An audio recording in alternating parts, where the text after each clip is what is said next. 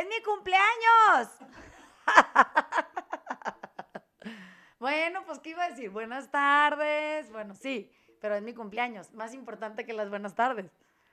Entonces, total que hoy es 19 de agosto, cumplo 48 años, muy bien vividos, eh, no me puedo quejar de absolutamente nada y sigo completamente entusiasmada con la vida, entonces eso es una muy buena señal.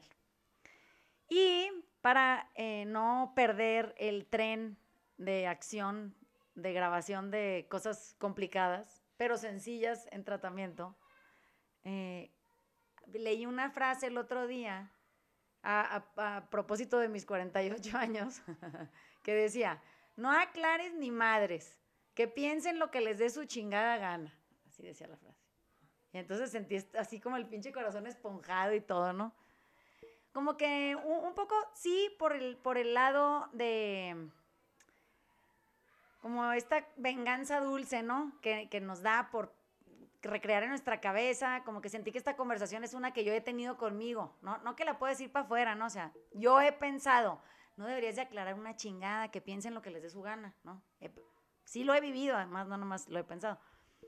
Pero me, hoy que en la mañana venía reflexionando acerca de la frase, dije, bueno, pero es que lo que está cabrón es que, ¿por qué siento que tengo que aclarar algo? O sea, pon tú que lo aclare o no, pero ¿por qué siento la necesidad de hacerlo? ¿No? O sea, ¿qué es lo que me, que me mueve con tanta rigidez hacia tener que explicarme o justificarme o, o dar informes o de cosas que, que, yo no tolero que existan como referente mío en la cabeza de alguien, ¿no? Y en la mañana que llegué aquí, pues que sí, felicidades y que la chingada, ya muy contenta que vemos a la gente que entrena temprano y como que contestando los mensajes de toda la gente que me ha escrito, gracias, porque sí, es lo máximo leer mensajes de, cumpleaños y aparte a mí me encanta en mi cumpleaños, entonces muy feliz. Pero dije, qué cagado que hace mucho ya no me pasa que me, me explique, ¿no? O sea, si alguien piensa algo de mí, me vale madre y digo, bueno, pues esa persona tiene derecho haber creado y sostener la imagen que ella quiera tener de mí en su cabeza. Yo no soy nadie para corregírsela. Y últimamente lo que yo pienso de mí no necesariamente es válido, simplemente es una opinión mía de mí misma. Y eso tampoco creo que sea duradero porque yo he cambiado de mi forma de percibirme un chingo de veces en la vida, ¿no? Para, para construcción o destrucción, pero últimamente sí he pasado por ese proceso. Y de repente empecé a pensar que lo que no nos deja existir como el otro nos manifiesta en su mente, nos, nos, quita la paz o nos genera mucha pinche angustia. Y por eso hablamos tanto y nos explicamos tan profundamente y, queremos remontarnos a historias del pasado y, dar explicaciones de lo que nos pasó allá en alguna época de la vida, como para que se vea más amplio el, el, panorama de percepción de la persona que tenemos enfrente, ¿no? Que es la que aparentemente no coincide con la opinión que tenemos nosotros de nosotros mismos. Esa afectación que, todos podemos sentir tiene mucho que ver con, les voy a poner un ejemplo, cómo ustedes se ven en una foto. Entonces, la foto refleja una imagen tomada en algún momento con cierta iluminación, cierto estado de ánimo, en cierta compañía, no importa si están sonriendo o no. A la mayoría de la gente nos afecta mucho vernos en una foto y todavía tenemos la indecencia de decir, no me gusta cómo salgo en esta foto, ¿no? Pero lo extraño es que nosotros somos seres humanos en movimiento. Eso quiere decir que una fotografía simplemente capta un nanosegundo de, una circunstancia particular en una movilidad física tuya que no es duradera, es pasajera en la vida real. O sea, la gente cuando está sentada, que aparentemente está quieta, tampoco está quieta, está parpadeando, se talla un ojo, se acomoda el pelo, se endereza, cruza los brazos, los descruza, o sea, estamos en constante movimiento. Eso quiere decir que nuestro registro mental de lo que sentimos que tenemos que aclarar es incluso la imagen que captaron de nosotros en ese nanosegundo que no dura y que no, no es una imagen aislada, forma parte de un colectivo de movimiento. Así véanlo, es más fácil. Entonces, cuando yo creo que yo soy percibida en el afuera, como yo me percibo en mi cabeza, yo estoy estática como en una fotografía. Es raro, pero si yo me imagino a mí misma, yo me imagino a mí misma como en una foto. O sea, no me imagino moviéndome, no sé cómo explicarles. yo no me cacho en movimiento en mi cabeza. Yo me imagino como yo me registré en algún momento en el que me vi en un espejo, en, en reflejada en un cristal o en una fotografía. Y ahí puedo seleccionar la imagen que según yo es la adecuada acerca de mí, ¿no? Y me he cachado en imágenes que yo explico de por qué según yo salí mal diciendo, no, es que me empujaron, no, es que estás un pinche frío de la chingada, y mira, ve nomás cómo traía el pelo y no, es que estaba soplando el viento en contra y que como que me, me doy cuenta que estúpido suena que yo explique mi movimiento, o sea, la naturaleza de mi existencia está trazada en un sinfín de circunstancias, por ejemplo, hablar. Cuando yo hablo, estoy gesticulando todo el tiempo, me estoy moviendo. Eso quiere decir, debo de hacer gestos de asco, gestos de gusto, gestos de rechazo, gestos de, suspenso, de entusiasmo, de super emoción. Y no tengo una foto para cada una de esas caras porque forman parte de un acto de comunicación. Bueno, en mi cabeza hay momentos en donde yo he visto fotos mías que están captadas mientras estoy hablando, y esto me pasa en los videos que subo en las clases, el video está grabado de manera continua, pero capta tres imágenes para mí al principio de la clase, en donde puedo tener tres caras diferentes. Eso es lo que y tengo que escoger entre las tres caras horrorosas que según yo no representan quién soy. He llegado al grado de hacer este trabajo que les estoy diciendo en voz alta ahorita, eh, eh, interno, lo he hecho interno, y he dejado de escoger la foto y dejo que el registro de YouTube la escoja por mí. Y esa pinche foto mando. Entonces, de repente veo las fotos que les aparecen a ustedes en, la, en, la, en las clases de la página del taller y en una salgo tallándome un ojo, en otra salgo como gritando así, que me están matando, en otra salgo tocándome la nariz, que parece que me estoy sacando un moco, pues no importa. O sea, no, no, eso no me define, simplemente dice que yo soy un ser humano que hace esas cosas. No sé si me explico. no dice quién soy, dice qué hago, o cómo me muevo, o, cómo hablo, o qué hablo más bien. Entonces, cuando me encontré con esa frase, que es una frase que yo creo que ha de ser como del norte, porque a eso suena, suena una cosa que hubiera dicho mi abuela o mi abuelo así. O mi papá, incluso, que esto sí me lo ha dicho mi papá. Me ha dicho, no aclares ni madres, que piensen lo que les dé su chingada gana. Total, esto es agregado de mi papá. De todas maneras van a pensar lo que les dé su chingada gana. Entonces, ¿para qué los corriges, no? Y ahí digo, claro, o sea, cuando más sufrimos es cuando pasamos todo el tiempo que pasamos invirtiéndolo en ver cómo nos vamos a explicar y a quién se lo vamos a explicar y para qué se lo vamos a explicar y de qué manera suena mejor explicarlo sin que parezca victimización o que yo estoy manipulando o que estoy protagonizando porque estoy victimizándome, ¿no? Cuando nos damos cuenta de, de, cada una de estas etapas en nosotros, y esto es lo que a mí me pasa muy seguido, cuando yo me doy cuenta de estas etapas en mí y me doy cuenta de que hay momentos en la vida en donde me he sentido más obligada a explicarme, ¿no? Cuando yo me divorcié, sentía que tenía que explicar todo el tiempo por qué yo me había divorciado, no lo hacía pero así lo sentía adentro, una pinche atorada aquí que traía, decía yo, ¿por qué siento que tengo que darle una explicación a gente que ni me conoce? Cosas que en realidad yo creo que ni les han de importar, o sea, y si quieren tener la imagen de mí que quieran tener, yo debería de estar bien con eso. A mí me debería de dar quietud hacer las paces con la idea de que el Dani piense que soy una pinche vieja descerebrada y está perfecto. Pues esa es la opinión del Dani. Eso no la convierte en verdad la hace su opinión y él tiene derecho a tenerla. Que yo no esté de acuerdo con su opinión me hace a mí una gente inconforme con la diferencia. Y entonces yo lo que quiero es que él no sea diferente a mí, o sea, yo quiero que el Dani sea yo. Y entonces haciendo estos actos reflexivos casi todo el tiempo en el carro, porque salía mucho a dar la vuelta en esa época, de repente me daba cuenta de que a mí lo que me quitaba la paz era yo queriendo aclarar todo. O sea, yo, yo me quitaba la paz sola. Yo quería aclararle al mundo entero cómo estaba el procedimiento armado, de tal manera que yo tuviera la razón, yo sonara bien en él, nadie me pudiera reclamar una falta en el comportamiento, en, la dignidad, en, que no pensara que yo era una oportunista, que no sé, fue una bola de mamadas. Que digo, qué raro, porque en el fondo soy todo al mismo tiempo, así como cuando hablo, pues, todos mis gestos son mi acto comunicativo pues mi vida está llena de circunstancias que se hilan una con la otra y ninguna me define per se. Eso quiere decir, no hay un solo acto que determine quién soy, simplemente es lo que yo hice en ese momento y dejé de hacer en el momento en el que ese momento se terminó. Entonces, cada vez que oigo que alguien viene y me quiere explicar por qué hizo lo que hizo, digo, güey, pero ¿quién soy yo para decirte si estás bien o estás mal? O sea, tú veas y vive acorde a lo que a ti te dé quietud. Si eso que me estás diciendo, que no quiero que me expliques, te da quietud, compa, adelante. O sea, últimamente el que se va a tener que retractar o va a tener que avanzar en la decisión que tomó, pues vas a ser tú. Yo no, porque yo no soy la autorización de nada. Bueno, eso lo puedo pensar hacia afuera y decir, bueno, el de enfrente tampoco me autoriza a existir. No quiere decir que si está de acuerdo conmigo me valida. Y tampoco tiene que ver que esté de acuerdo conmigo no para que yo me sienta feliz, quieta, libre y gozosa.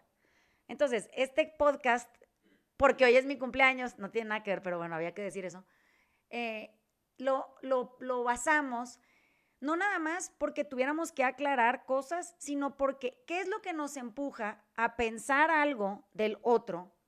Y como nos sentimos solos en el concepto de lo que pensamos, o sea, la opinión que tenemos del otro, ¿por qué no se nos ocurre la mamada de tener que hacer un grupito de gente que se junte para escucharme a mí decir lo que yo opino de un otro que no siente la necesidad de corregir la imagen que tienes tú de él? Entonces, pues es que estamos en el agujero de perder el tiempo. El que opina porque opina de gente que le vale madre, a la gente de la que opinaron también le vale madre lo que opinaron de él, está más ocupado pensando en cómo le va a hacer para clarificar o, o, desmenuzar o explicar o justificar su comportamiento. Y ya si tú opinas de él o no, es irrelevante. Y entonces ahí estamos todos peleados en lugar de todos eh, en conjunto, reunidos y, coincidiendo en que algo nos aterra de tal manera que sentimos que todo el pinche día nos tenemos que estar explicando. Entonces, ahí podemos regresarnos al tema del miedo. Y siempre creo que el miedo, no nada más eh, como lo escribí en el post de la semana pasada, creo que fue, que el enojo era miedo, que no se había ido por mucho tiempo a ningún lado y lo traíamos atorado no nada más es ese miedo al rechazo, ¿no? Eh, per se, sino es un miedo que tenemos nosotros acerca de nosotros mismos, porque, insisto, en esta idea primaria que les expliqué, o sea, la imagen que yo tengo de mí, que no es flexible en mi cabeza, jamás, casi jamás en el día coincide con la real, o sea, nunca se empatan esas dos, porque la mía de mi cabeza enferma, ególatra, es fija, es una imagen inmóvil que aparte está como atorada en algún tiempo, en una época en donde yo a lo mejor emocionalmente estaba bien y por eso me gustaba prácticamente todo acerca de mi conducta, ¿no? O de mi cuerpo, o de mi manera de pensar, o de mi pelo. Y entonces esa imagen es con la que yo, de la que yo me aferré, a la que yo me aferré y de la que yo me agarré para poder avanzar con certeza, creyendo que si la hacía sustentable y la podía mantener, entonces yo ya no podía fallar en la vida. Ay, pero si no mames, estamos envejeciendo. O sea, estamos cambiando constantemente. Esa imagen era imposible que durara. Creo que dijiste una palabra que, era la que, la que me, brincó desde que, desde que empezaste a hablar, que es rechazo. Porque entonces yo me doy cuenta que cuando yo más explicaciones doy, es cuando empiezo a sentir o percibir rechazo o en la mirada o en la acción o en, lo que sea de, de, la persona o personas que estoy tratando de, pues con la que estoy conviviendo, porque ya ni, ni tratando de quedar bien. Es, eh, sí soy como muy sensible a esa miradita, esa, ese cambio de, de, posición, lo que sea que me, que me empiece a, a, generar una sensación de ah. rechazo. Así como la de Dani. Este, me, me, me empieza a, a, generar una inquietud y esa inquietud me, me lleva a empezar a explicar cosas. Me acuerdo varias veces me dijiste, tú, tú, tú sobreexplicas las cosas y, y me estoy dando cuenta que esa explicación se motiva de un, rechazo percibido, cuando debería de pasar lo que dice el, este, el, post. que es pues que te valga madre. Entonces, no aclares, que piensen lo que les des un No sirve de nada. Entonces me, me, me, parece, la verdad, padrísimo que si tú agarras esta otra cosa donde tú ya estás tranquilo contigo, pues primero sí te puedes dar cuenta cuando estás dando explicaciones que ya sabes por qué. Nadie te pidió. Exactamente. Entonces, eso ya es como una banderita roja que te dice, oye, aquí, aquí es donde te callas, este, porque tú estás bien como estás bien. Y esto viene de, un miedo al rechazo. Como si alguien nos pudiera rechazar, ¿no? O sea, quiero, ahorita estoy pensando en, en, en cuando yo conocí al Dani y los dos estábamos como muy inquietos en cómo, como que qué idea tenía la gente de nosotros y si la gente cuando queríamos hacer treleo, o sea, el taller, pues no, ese no me preocupa nada y ahí se volvió evidente que para quien venga sabrá que no aclaramos ni madres. Ahí, o sea, lo que piense todo el mundo pues, está perfecto porque todo el mundo puede pensar lo que le dé su chingada gana acerca de lo que sea, ¿no? Y será bienvenido siempre. Trelew es algo más particular porque pues tiene que ver con, con este ajuste físico, ¿no? Y esta es el lugar en donde más pinche inseguridad hay, ¿no? Entonces, yo me acuerdo que primero, por un lado, queríamos que nosotros estar tan increíblemente sanos, digamos, en el adentro, que el ejercicio que, que, estábamos diseñando para poder crear precisión en el movimiento y correcciones tan precisas eh, para poder movernos mejor, para poder evitar lastimaduras y para hacer crecer el entusiasmo por un entrenamiento constante, ¿no? Eso muy bien. Pero luego le dije al Dani, mira, cabrón, es que lo que nos va a empezar a crear una, una batalla real es que a nadie le gusta su forma física.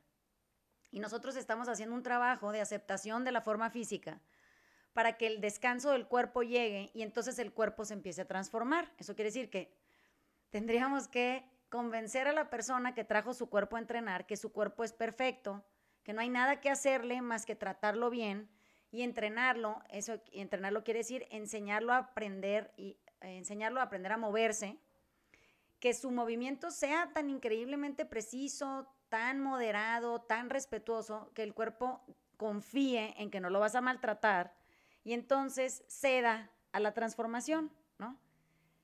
Eso eso que les digo, que les acabo de explicar ahorita, es lo más difícil que he tenido que hacer en mi vida. No nada más para mí, por los otros, ¿no? Que estén contentos con su forma física, que se sientan eh, capaces y, que sean testigos de lo que su cuerpo es capaz de hacer, que su transformación la perciban ellos y, sea tan grata que siempre quieran seguir dándole esa confianza al cuerpo de que lo van a cuidar, de que no lo van a e, estresar, que no lo van a cansar con 25 mil tipos de alimentación y mamadas raras, que quién sabe qué. Y entonces como que eh, ha sido una labor ardua que tiene dos años y medio y que lo único que hemos logrado hacer es no aclarar una chingada. O sea, que la mayoría de la gente ya nos pregunta, nos confronta, si no aclaro nada, cada quien piense lo que quiera de lo que hace. Los que venimos aquí, pues bueno, ya estamos muy empapados de lo que hacemos, ya todo el mundo está puesto en ese lugar, hay mucha generando mucha salud personal, todo el mundo está contento con su circunstancia de vida actual, o sea, ya, bueno, ok. Pero cuando hay que explicarle a la gente nueva qué hacemos aquí, parece que tenemos que aclarar cosas, pero ya no nos interesa, nos interesa que cada quien piense lo que le dé su chingada gana, si quiere venir es bienvenido, si no quiere venir también está más que bienvenido no venir. Al final, dejamos de justificarnos hasta en lo bueno, no sé si me explico. O sea, no nada más y esto este punto es importante, no nada más nos cachamos aclarando en lo bueno que estamos haciendo, porque ¿por qué no? Hay que aclarar por qué el taller ayuda a gente y cuál fue la intención del taller cuando lo inventé y por qué tenía yo esta necesidad y a dónde la quería llevar y la chinga, o sea, ¿por qué no mejor dejaba que la gente pensara lo que le diera su chingada gana? No sé si me explico, o sea, no importaba qué tan bueno era lo que yo estaba haciendo, ¿por qué sentía la necesidad de explicarme? Yo, no lo que hacía, ¿eh? Lo que hacía lo puedo explicar mil veces. No, yo y, qué pensaba yo y cómo estaba yo y qué hacía yo y quién era yo para tener las credenciales como para poderme poner a hacer eso que yo hacía, ¿no? Eh, en, el, en el fondo, eh, siempre pude probar que sí podía cesar e, ese como atorón de la garganta cuando yo tenía que explicarme, ¿no? Cuando yo conocí a Ale, porque lo conocí en una mesa en un restaurante un día, y yo explicando qué hacía, bueno, ¿y tú qué haces, no? Entonces yo explicaba qué hacía, ahí no aclaraba nada, nomás daba información general. Y entonces de repente Ale me dice, pero no entiendo, ¿qué estudiaste? Y esa pregunta me, me dejó ver de una manera muy evidente que yo no estaba demostrando o aclarando o explicando, justificando qué me respaldaba para yo hacer lo que yo hacía, ¿no? Y no me dejará mentir Alejandro, pero me lo tomé muy, a pecho y lo destruí con siete comentarios, este, 15 aclaraciones que no me pidió y 26 eh, lecturas de la vida de Ale, que él no quería saber. O sea, fui y me metí hasta la cocina con tal de no explicarme.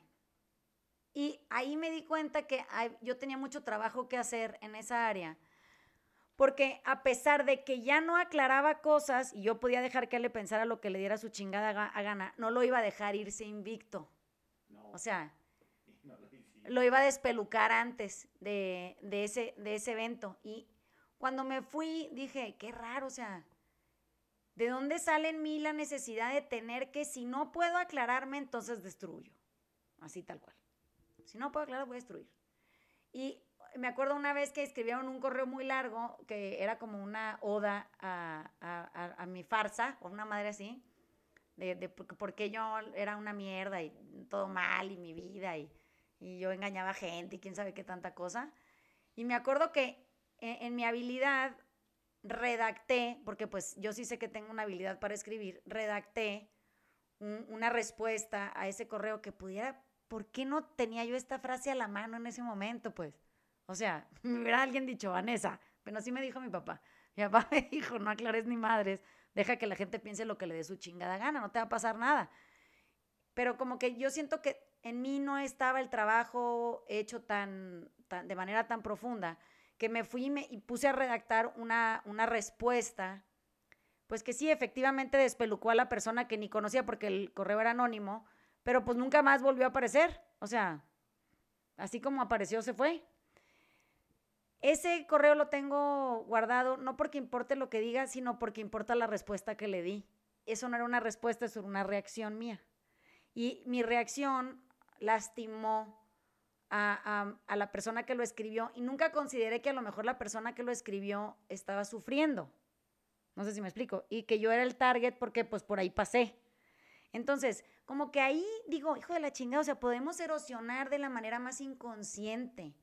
O sea, podemos hacerle mucho daño a gente que está sufriendo sin considerar la posibilidad de a quién esa persona va a, usar para descargar todo ese enojo que, en inicio no tuvo respuesta de, de la manera apropiada del adulto capaz que estaba del otro lado, ¿no?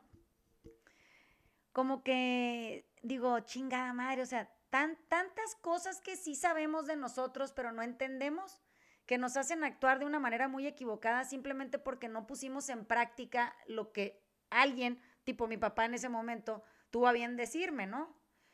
Si hubiera hecho caso a mi papá, no aclares ni madres, deja que la gente piense lo que le dé su chingada gana, pues yo estaría a lo mejor sentada hoy aquí, a lo mejor no estaría grabando este podcast, sería otro de otro tema, pero me hubiera servido para no tener que reparar tantos daños adicionales que fueron colaterales de lo que yo contesté. No sé si me explico. O sea, ah, tuve que dar muchas explicaciones después de eso, ¿no? Siento que al final, eh, esta, esta, forma nuestra de, sentir que nos tenemos que defender, que tenemos que levantarnos en armas y, cuidarnos lo nuestro y, que la gente lo reconozca como, como territorio no invadible y que pues todas las mamadas que se nos han de ocurrir.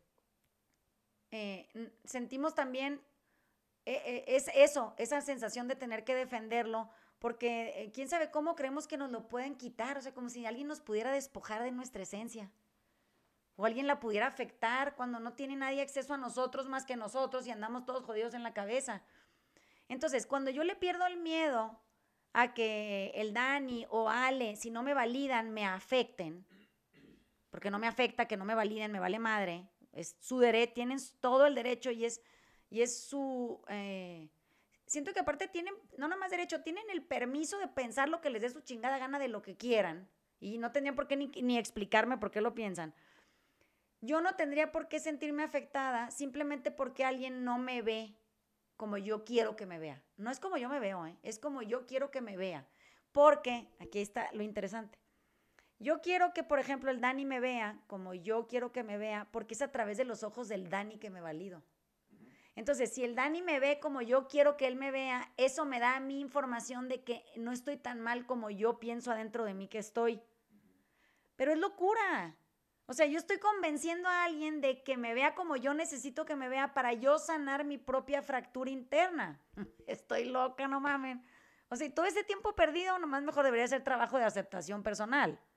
Ya debería de acabar con este pedo de que voy a vivir para siempre, que nunca voy a cambiar y que la vida me va a mantener como en formol y que me voy a morir siendo una pinche belleza este, inmaculada, cuando eso no tiene ni sentido, ni va a pasar, ni existe. Puedo estar bien con la idea de estar en un constante cambio y transformación, de no ser buena persona todo el tiempo, de cagarla educando a mis hijos, de, de, cagarla en mis relaciones personales, de no tener siempre la razón, porque definitivamente no la he tenido ni una vez en la vida. No sé por qué pienso que la puedo tener. De dejar de estar buscando una perfección constante, sin descanso. Como que digo, no, no quisiera yo nada más disfrutar. Por eso hoy en la mañana que en mi cumpleaños mi cumpleaños. Amanecí eh, muy emocionada, o sea, eh, siento como un entusiasmo constante porque estoy viva, pero amanecí muy emocionada porque hay cosas que hoy ya no son el pesar de antes.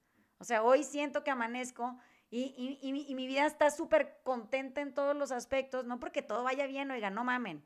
Es porque ya no me afecta eh, el entorno, de manera tan directa o tan profunda como me afectaba antes. Ya no, esas madres ya no, y hoy entiendo que es porque yo ya no le pongo contenido emocional equivocado a, la fuera, asumiendo que mi interpretación de las cosas es correcta. Vanessa, feliz cumpleaños. a, mí me pasó un, evento el, el, fin de semana, no me acuerdo si fue este o el anterior, imagínate lo que me debe estar molestando ya. Eh, que no reaccioné de la manera que siempre he reaccionado a la hora de, jugar eh, en la cancha y dije, puta, güey, no mames, sí se ve, sí se siente eh, el cuerpo en paz, ¿no? Y, Tienes que explicar que te pegaron un chingazo. Ah, sí, sí, sí, me pegó ahí. me, pegaron ahí en la cancha porque, bueno, por falta de, de consideración de, de juego. Este, la frustración se va acumulando en la semana, el enojo de la gente y así van así a jugar al fútbol. Llega el momento de que no pueden y, de alguna manera tienen que sacar fuerza de algún lado para hacerse, para hacerse valer, ¿no? Esa es la parte eh, masculina de, mostrar fortaleza. Que antes sí, antes me ponía ahí a, pelearme con la gente y decía, bueno, ya, a ver quién, quién terminaba peor, ¿no?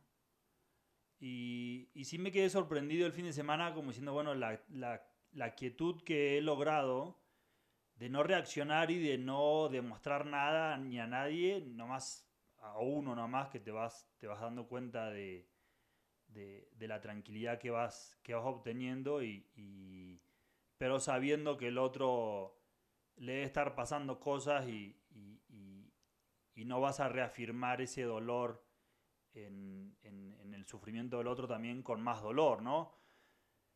Y, y sí, es, sí es un trabajo fuerte que yo he hecho porque sí, antes era, era de, pegar y de, maltratar al, resto de la gente con palabras o, o, a golpes, ¿no? Pero bueno, ya no lo hago tanto. he cambiado. Eh, he cambiado.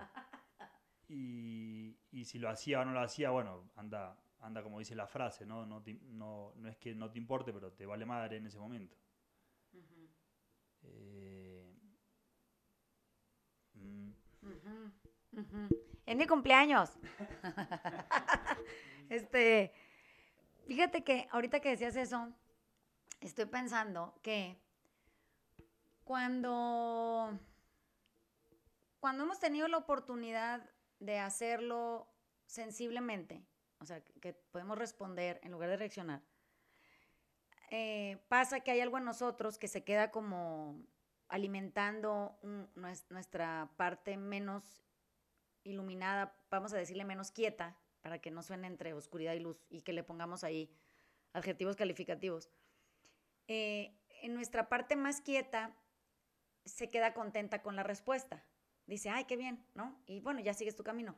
Nuestra parte menos quieta, una vez que ya no reaccionaste, o sea, lo hiciste muy bien, respondiste con, pues a lo mejor una sensación de, oye, pues es que no es mala persona, pero igual y pega porque pues, está un poco herido de alguna manera, o trae alguna lastimadura por ahí, o sepa la madre, no sé qué.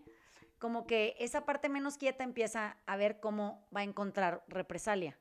Entonces, nos pasa que de repente empezamos a crear conversaciones en nuestra cabeza póstumas al evento, o no nada más eso, hubiera hecho no sé qué, le hubiera dicho la siguiente vez que lo vea, le voy a decir que no. Entonces la cabeza como que se nos divide en dos, así lo veo yo a veces, y por un lado estoy pensando que muy bien yo, que qué bien en mi trabajo de transformación y que la chingada, y por otro lado me estoy dando cuenta que tengo toda una sarta de mamadas sucediendo eh, en, alternas que me están dando como una representación gráfica de algo que pude haber hecho y no hice, ¿no?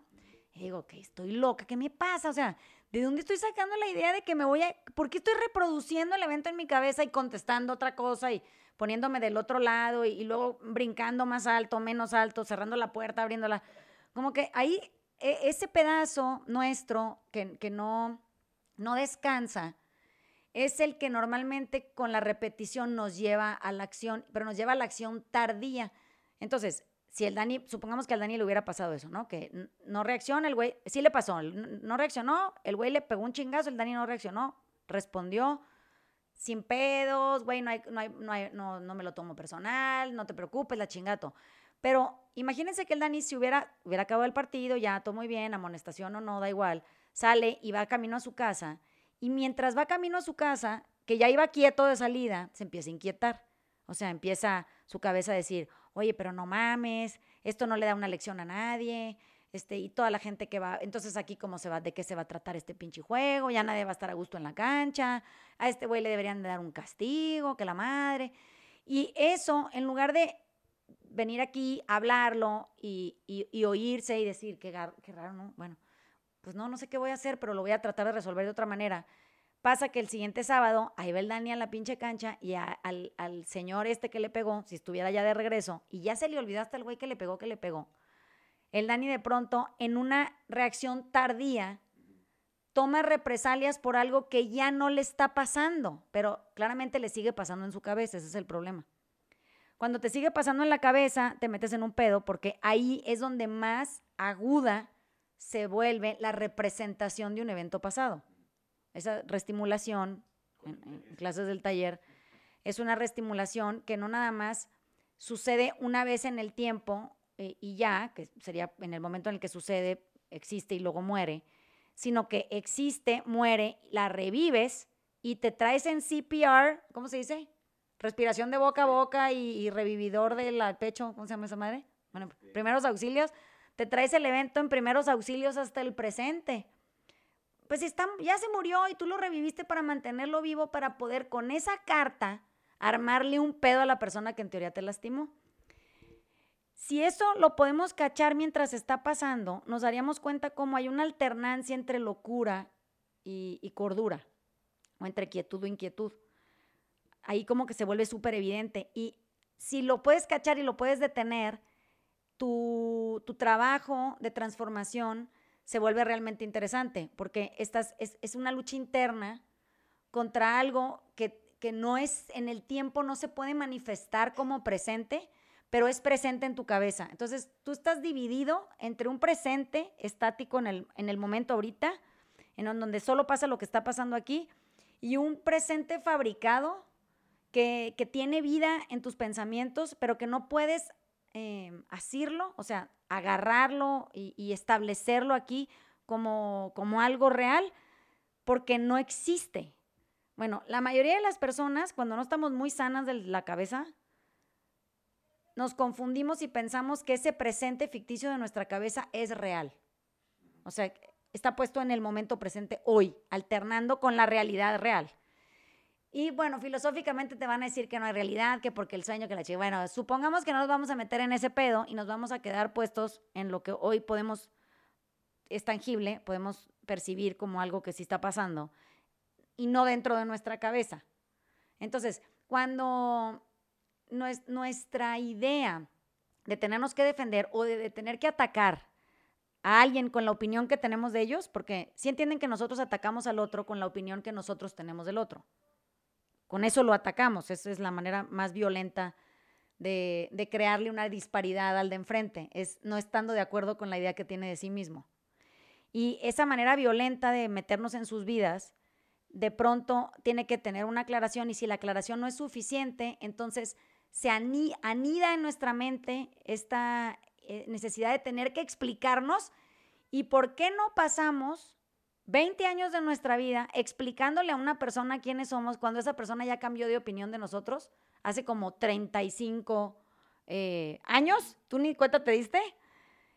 Y llega un punto en donde la otra persona te dice, cabrón, me vale madre lo que me estás diciendo. O sea, yo ni pienso eso de ti, ¿de dónde sacaste eso? Tú una vez me dijiste y sacas tu pinche cosa esa mental, la carta de la amonestación no, no, no concedida y te, pones a explicarte en un estado de victimización que ni el de enfrente, por supuesto, no entiende, no sabe de qué estás hablando y ¿saben qué es lo más cabrón? No le importa. No le importa. Está muy ocupado con corregir su propia imagen de sí mismo para otros. Entonces, como que en el juego este en el que nos vemos inmersos y, que no, no atinamos a parar, eh, en lugar de crear relaciones duraderas de confianza, creamos relaciones eh, pasajeras de, profundo resentimiento. O sea, nos sentimos muy, muy agredidos porque ah, las, las gentes vienen y, hacen como que no les importa porque en realidad no les importa.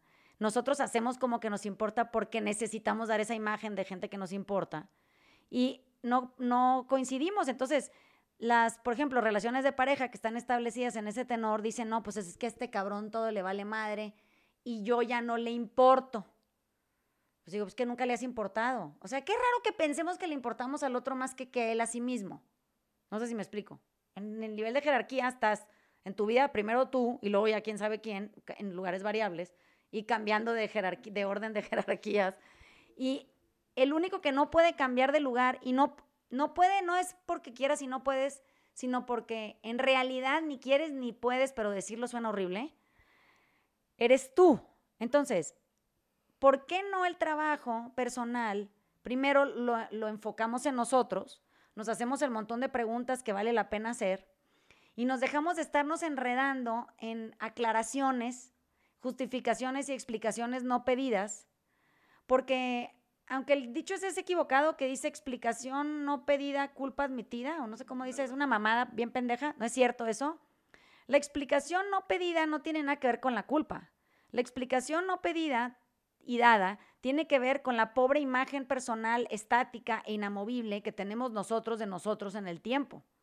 Con quien estamos tratando de hacer las paces en el cambio es con nosotros, con el envejecimiento con nosotros, con, la fluctuación en la vida de, las cosas, la variabilidad en todo, el peso, las relaciones, las gentes que amamos, quienes nos aman y eso es con nosotros, no, no tiene nada que ver el otro. Es que es como, como muy, muy endeble. Hemos dicho muchas veces, ¿no? Que, vas construyendo una persona, que es, es una fachada, eh, que no necesariamente tiene mucho atrás, pero así como el, pajarito que trae este, pedacitos de madera para hacer sus nidos y lo procuras, y es así como que construyes tu persona, este, no, no, no, no tu, tu, ser, pero tu, la persona que presentas ahí. Entonces, cuando esta se ve de alguna manera cuestionado o inspeccionada de una manera que, que, que no es como tú quieres, luego, luego corres a la defensiva porque pues, no, se vaya a ver la imperfección, que es, como neurótico pensar que, que, no, es evidente, pero en tu cabeza no es evidente. No, no, pues lo escondido, ¿cómo se te va? Así es, entonces es como una máscara que, pues no, se me vaya a caer la máscara en el Halloween y, vean que soy yo, que, que de todas maneras yo sé que yo soy. Entonces, sí es como bastante ridículo, pero, pero sí que, que qué absurda este, circunstancia. ¿Verdad? como que eh, nos ha pasado aquí los últimos días que mucha gente tiene que venir a explicar cosas que no le pedimos que explique o siente la necesidad de explicar en el afuera cosas que, que, que, que entre ellos conversan o platican o de las que se convencen, tienen que explicarlas en el afuera para que no se vaya a ver mal que opinen lo que opinan de lo que opinan. Digo, aquí, aquí, no, pero es que nos vale madre. O sea, no importa. Pues sí tienes derecho a pensar lo que te dé tu chingada gana pensar de lo que tú quieras. Últimamente, el, el repaso, la revisión y la corrección de esa opinión la vas a tener que hacer tú. No importa qué chingados pienses que va a pasar. Tú la vas a tener que hacer, tú te vas a tener que volver a poner a hacer las paces con eso, eso que está pasando, tú vas a tener que resarcir el daño, tú vas a tener que tratar tú con, tu culpa y tu vergüenza. Tú, todo, tú contigo, todo. Entonces, cuando el, el cumpleaños más feliz, porque es mi cumpleaños, el cumpleaños más feliz que he tenido en mi vida, es un día que me di cuenta que el pedo era yo. O sea, así me acosté, me acuerdo perfecto que cumplí años y dije, güey, todo este pinche desmadre que armé, que quien me había hablado, que no, que quien se le había olvidado, que la chingada. Cuando me di cuenta, resolví un montón de cosas. Uno, aviso públicamente que es mi cumpleaños. Nadie se tiene que acordar de mi cumpleaños a huevo, no, esas madres no pasan aquí. Yo aviso dos días antes, tres días antes, cinco días antes, sí, voy avisando que es mi cumpleaños. Ya que le aviso a todo el mundo que es mi cumpleaños, es bienvenido quien me quiera felicitar, lo conozca o no, ¿no? Nunca me he sentido jamás después de esa vez con nadie porque se le haya olvidado mi cumpleaños. No mames, porque se tendrían que acordar de mi cumpleaños las gentes, no, qué horror. Y por último dije, ¿ves? O sea, aquí todo salió bien, menos mi pinche cabeza armando un desmadre. Eso quiere decir que aquí el pedo soy yo. Cuando entendí que el pedo en mi vida era yo, y que todo lo que derivaba como problemas en mi vida, yo los creaba y, cuando no los creaba, los buscaba y cuando por fin los encontraba, los rearmaba, eso quiere decir, los revivía con este, primeros auxilios y me los traía de vuelito hasta el presente. Y dije, ay, cabrón, o sea, ¿qué pasa si el siguiente cumpleaños ya no soy el pedo yo y ya no hay pedo y entonces a ver qué tal me la voy a pasar? Bueno, a partir de ese día me le pasó a todas, porque no, ya no me tomo las cosas personales, ni me siento la última Coca-Cola del desierto, ni creo que yo sea tan importante en la vida de los demás como para que los demás se dediquen eh, eh, solamente y desde que se despiertan a pensar en mí, a armarme la de, pedo en el día o a, o a lavarme o a desmembrarme o a santificarme. No creo que ni eso sea posible. Entonces, siento que eh, el momento más terrorífico, pero al mismo tiempo el más grato, es cuando te das cuenta que esto que estás viviendo es tu circo y que los changos dentro del circo son tus changos. No sé si me explico. Pero, no, pero está, no está muy difícil darse cuenta de esas cosas. Decir, bueno, si ya estás perturbado de cosas que te están pasando, eh, puedes tomar la decisión de, de, retirarte de esa perturbación o del lugar supuestamente que te está perturbando, ¿no? Si, si estás conviviendo con gente y, te está pasando algo que, que ya no te gusta o, no, no, no, tenés ganas de hacer el trabajo, eh, estás en todo tu derecho de, apartarte a un lugar donde, donde no te sientas alimentado de esa perturbación y, encontrar paz en, en, otro lugar. O sea, si esta persona, por ejemplo, si, si va a jugar al fútbol ¿no? Y, ya no está pudiendo, bueno, andate a otro lugar donde puedas ser un poquito más feliz y donde no te, donde no te afecte tanto. Porque llega un momento que tenés que hacer, eh, tomar una decisión, o cambiar o hacer el trabajo para cambiar, como para mejorar un poco más y, que la gente no te perturbe. Porque si, bueno, no, está cabrón que te perturbe alguien, ¿no? Eh, o seguir en la, en la misma situación de la que estás, y, pero tratar de no, de no afectar al, al entorno que tenés alrededor tuyo que está haciendo que está haciendo la chamba o lo está tratando de hacer lo mejor posible, como diciendo, bueno, eh, vamos a, sumar y, y hay, días que te tocan bueno y hay días que te tocan mal, a ver qué, qué, tan, qué tan puesto estás para, para hacerle la vida, para hacerte la vida un poquito mejor eh, a vos mismo, para estar un poquito más tranquilo. Es que pasa, ¿sabes qué pasa? Eso que estás diciendo es, muy interesante. Mira, y este puede ser la tarea de este nuestro podcast del cumpleaños. Cuando, o sea, las peores veces que yo he hecho las cosas, y esto me acuerdo en, mi etapa como de universitaria y postuniversitaria, eh, supongo que todo el mundo calculará que si tengo 48 años, pues esto fue hace 30, ¿no? O sea, ya hace 30 ya estaba consciente de que yo andaba haciendo un cagadero. Y sí sabía, pero no sabía cómo, cómo cambiarlo, arreglarlo, como dice el Dani, ¿no? Bueno, pero yo me acuerdo que a mí lo que me pasaba muy frecuentemente en esa época era que cuando yo no estaba de acuerdo con algo, tenía yo una opinión acerca de eso, no tenía los huevos para largarme y irme a otro sitio donde pudiera o alimentarme de cosas nuevas o tratarlas desde un lugar distinto o aprender algo diferente que me pudiera hacer fácil el camino, ¿no? Hacia donde yo quería ir. Eso no hacía. Lo que yo hacía, y que era muy cobarde de mi parte, era que yo encontraba, y por eso en el taller existe eh, el grupo de víctimas similares. Eh, de ahí viene, no crean que viene de que yo soy un pinche genio, es porque estas experiencias del taller son de mi vida y de mi propio proceso de búsqueda y encuentro. Y yo me di cuenta que lo que yo hacía era que si a mí, la, por ejemplo, la opinión del Dani, no me, la que yo tenía del Dani, era desfavorable, en lugar de yo no estar tanto tiempo con el Dani, lo que hacía era contaminar a otra gente de mi opinión del Dani y entonces tratar de que no quitarme yo, sino que el Dani se quedara solo. Entonces, yo iba haciendo lobbying, si quieren pensarlo, con un sinfín de gente alrededor del Dani, para que el Dani tuviera el menor número de adeptos o de gente que lo quisiera o de personas que estuvieran de acuerdo con su forma de ser, pensar, vivir, y mejor vinieran a la mía. Y entonces yo me di cuenta que en el fondo la mierda era yo. O sea, yo podía opinar lo que yo quería del Dani, eso está bien, y el Dani estaba bien con eso. Estoy poniendo el ejemplo del Dani, pero el Dani pues no existía en esa época. Entonces, podía ser un maestro, podía ser una clase, podía ser una serie de amigos, podía ser unos vecinos, podía ser, no mamen, o sea, puede ser lo que ustedes quieran. Y lo que quería yo era, era remar al mayor número de gente, a mi opinión, o sea, que me dieran la razón y permanecieran conmigo en ella y aislar a la persona con la que yo no estaba de acuerdo.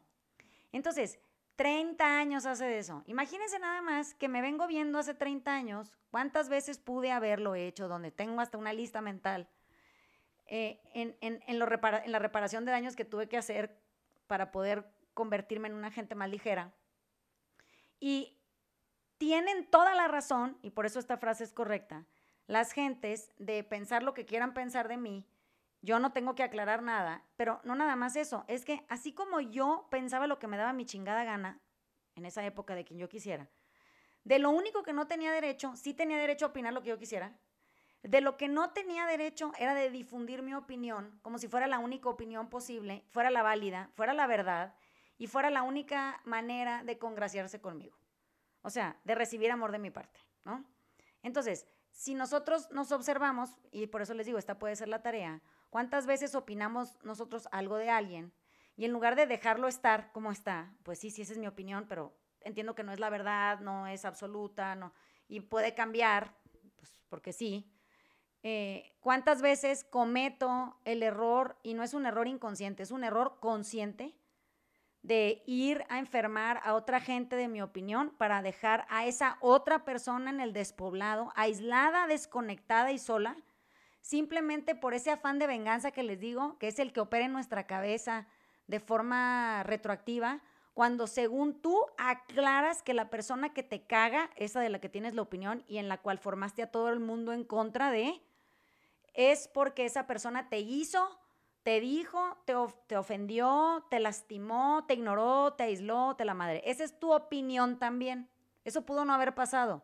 Pero en tu locura y desde donde tu cabeza opera, eh, la realidad está truqueada. ¿Ya vieron? Entonces, este podcast es interesante, claro, porque es mi cumpleaños, pero no es porque es mi cumpleaños. es porque nos puede abrir una puerta a mayores niveles de compasión, a estar atentos todo el tiempo a nuestra conducta, en lugar de estar atentos a la del otro, nos atendemos en la nuestra, y a poder abrir los ojos en cuanto a lo que eh, ser una mierda y dejar de serlo significa. Entonces, sin más que agregar, y en el minuto 49 para cerrar en el 50, porque ya casi voy a cumplir 50 en dos años, les mandamos besos desde Prado Norte. Hoy que es mi cumpleaños, dobles besos. Y nos vemos la semana que entra. Bye. Chao, chao. Chao.